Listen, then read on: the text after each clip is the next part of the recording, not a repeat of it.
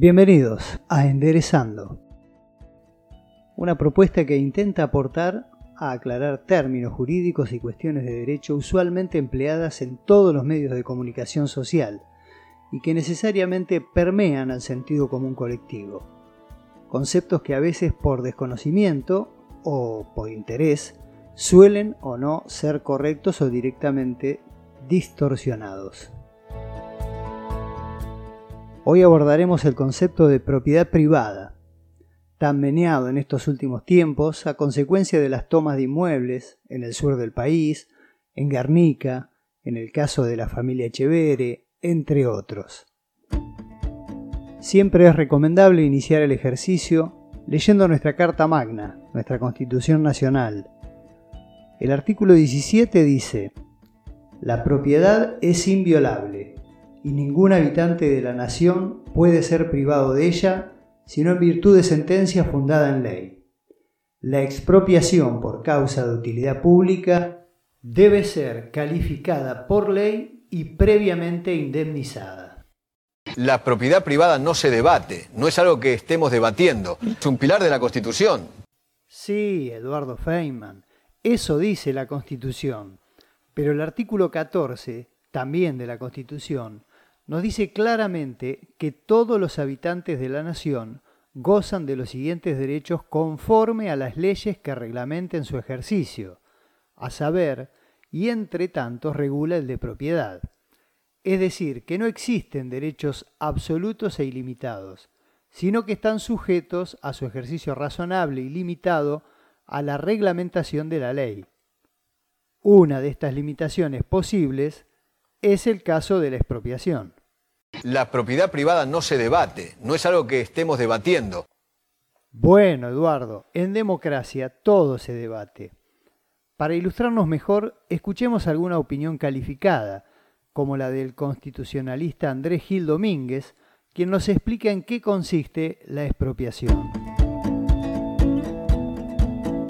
Tanto la Constitución argentina como los tratados sobre derechos humanos que tienen la misma jerarquía que la Constitución establecen que el derecho de propiedad es un derecho constitucional y es un derecho humano, que puede ser limitado, pero para ser limitado y para que el Estado, mediante un acto unilateral, le quite la propiedad a una persona, se tiene que hacer mediante una ley del Congreso que establezca una indemnización previa, justa e integral y que para que la expropiación como límite al derecho de propiedad funcione, tiene que perseguir un fin de utilidad pública. Y la utilidad pública se ha interpretado como sinónimo de que el, bien deba pasar al, patrimonio público, al dominio público, y que debe satisfacer necesidades colectivas o, el bien común. No hay utilidad pública cuando se le priva de un bien a una persona para trasladarle la propiedad a otra persona. Está claro entonces que la propiedad privada no es un derecho absoluto e ilimitado, y no hay discusión sobre la legitimidad del Estado para disponer su expropiación previa declaración por ley de su utilidad pública y el pago de la indemnización correspondiente. Sobre lo que puede existir controversias es en qué casos y para qué fines está habilitado el Estado a expropiar. Me hizo un poco de ruido la última frase del doctor Gil Domínguez. No hay utilidad pública cuando se le priva de un bien a una persona para trasladarle la propiedad a otra persona. Y es que parece ser este el meollo de la cuestión en cuanto a la facultad del Estado de expropiar. Nadie discute que debe declararse previamente la utilidad pública e indemnizar. Lo que sí se discute es el alcance del concepto de utilidad pública. El artículo primero de la Ley de Expropiaciones, la Ley 21.499, que fue dictada durante la última dictadura en 1977, Luego de decir que el fundamento de la expropiación debe ser siempre la utilidad pública, define el término, diciendo que es equivalente a bien común.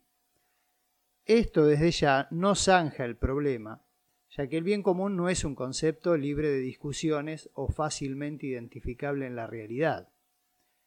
La reforma de 1994 incorporó nuevas pautas para la definición del derecho de propiedad si bien no alteró las cláusulas aprobadas en el siglo XIX, base de la concepción liberal de este derecho, dio jerarquía constitucional a tratados de derechos humanos que, redactados en el marco del pensamiento de posguerra, parecen aproximarse a la noción de función social de la propiedad. En ese marco discutimos una forma de interpretar armónicamente las viejas y nuevas cláusulas, hoy integradas en un bloque normativo de jerarquía homogénea. En nuestra opinión, la reforma de 1994 modificó, quizá inadvertidamente, el contenido del derecho constitucional de propiedad en Argentina, habilitando su regulación más intensa en ciertos casos y protegiendo especialmente a los bienes más cercanos a la persona, su dignidad y su hogar. Ello se aproxima a la noción de función social de la propiedad. Existen innumerables ejemplos de leyes dictadas en el país disponiendo la expropiación de bienes con el fin de transferirlas a otros individuos para paliar graves cuestiones habitacionales o de empleo. Por ejemplo, la Ley 7788 de Mendoza del año 2007, que declaró de utilidad pública los efectos de la ocupación temporaria el bien inmueble propiedad de Curtiembre Argentina Italia Sociedad Anónima, que estaba en quiebra, como asimismo las maquinarias, herramientas e instalaciones que se encuentran dentro del inmueble referido, disponiendo que la ocupación revestirá carácter de temporaria por causa de utilidad pública a favor de la cooperativa de trabajo Curtidores de Mendoza Limitada. También en Santa Fe, la Ley 13.102 de 2010 declaró de utilidad pública y sujeto a expropiación el derecho de uso temporal de las maquinarias, herramientas y demás bienes muebles e inmuebles y accesorios correspondientes al frigorífico Tatra de la ciudad de Vera, los que serían adjudicados a favor de la cooperativa de trabajo Tatra Limitada.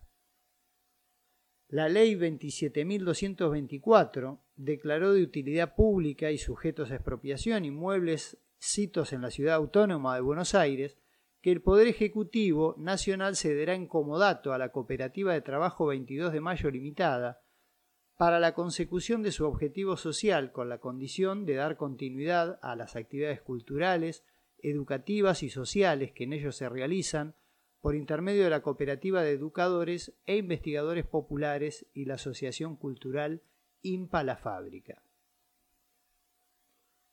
Por último, nos ilustra chequeado.com que la última norma que dispuso expropiaciones por parte del Estado Nacional se sancionó en octubre de 2018. El Congreso aprobó una ley, la 27.453, impulsada por el entonces Ministerio de Salud y Desarrollo Social de la Nación, que declaró de interés público y sujetos a expropiación a todos los inmuebles y predios en los que había asentados barrios de emergencia, de acuerdo con un censo oficial con el fin de urbanizar esos terrenos. De modo tal que esta afirmación, esta última afirmación del prestigioso constitucionalista, no pareciera ser tan certera. La utilidad pública nunca ha sido entendida como que un bien pase del dominio privado al dominio de otro privado. Tampoco pareciera resultar unánime esta opinión entre los constitucionalistas, Escuchemos, por ejemplo, la del doctor Eduardo Barcesat. Aquí la primera clave es eh, desentrañar el sentido de esta expresión utilidad pública. La ley regulatoria dice que la utilidad pública es el bien común. A mí me parece que esto es como patear la pelota para otro terreno, pero que no esclarece. Lo que sí esclarece es pensar primero que el tema está, la declaración de utilidad pública, como incumbencia del Congreso de la Nación. Y entonces, yendo a la normativa que regula las incumbencias del Congreso de la Nación, uno encuentra en este artículo 75, en los incisos 18 y 19, que sí fueron motivo de modificación en la Convención del año 94, que se habla de proveer lo conducente a la prosperidad del país, proveer lo conducente al desarrollo humano, al progreso económico con justicia social, a la productividad de la economía nacional, a la generación de empleo, etc.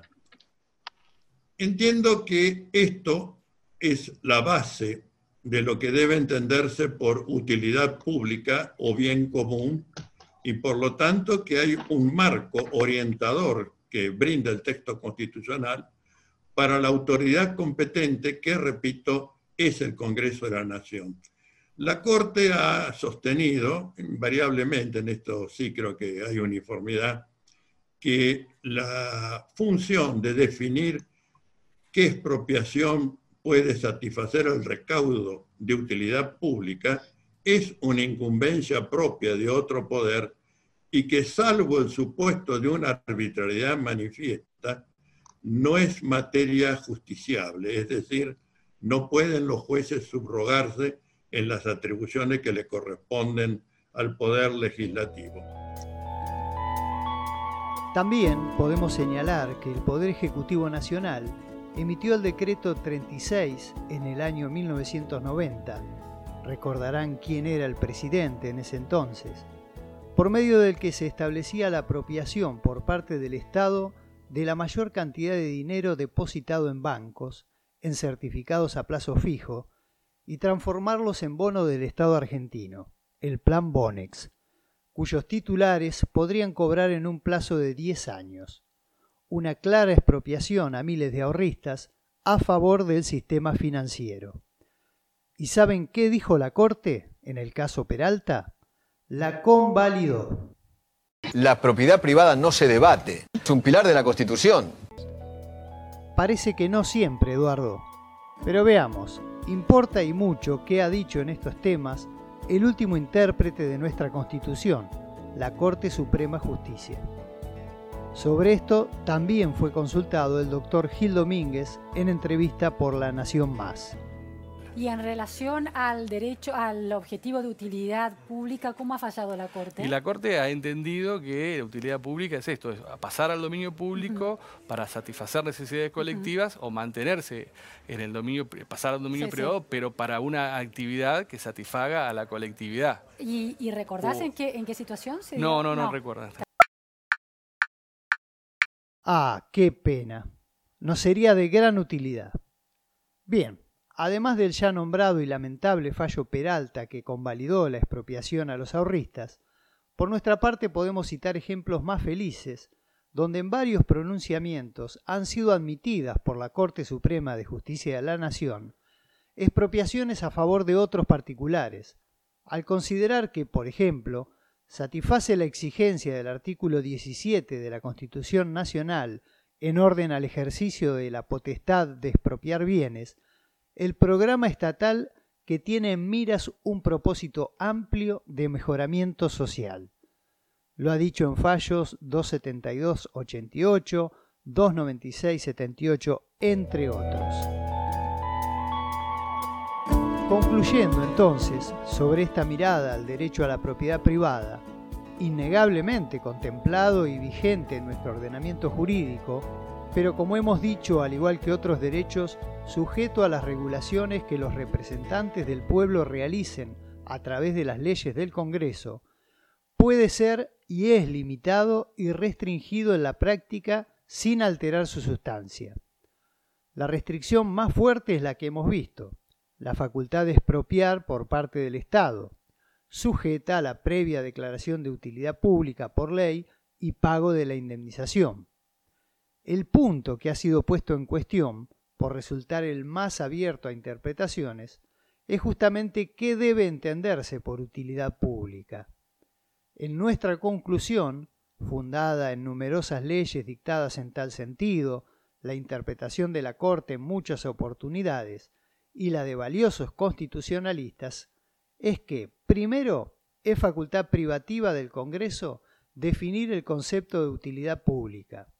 Y segundo, este concepto incluye el de interés social y la posibilidad de expropiar a un particular para cederlo en cabeza de otros particulares para satisfacer bienes de interés social como el trabajo, la salud, la vivienda y en definitiva el mantenimiento de cierta equidad y paz social.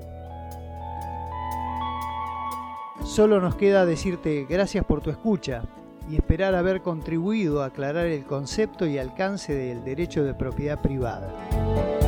Enderezando tanta opinión que a veces por desconocimiento o por claro interés tuercen el verdadero sentido de los derechos. Hasta la próxima.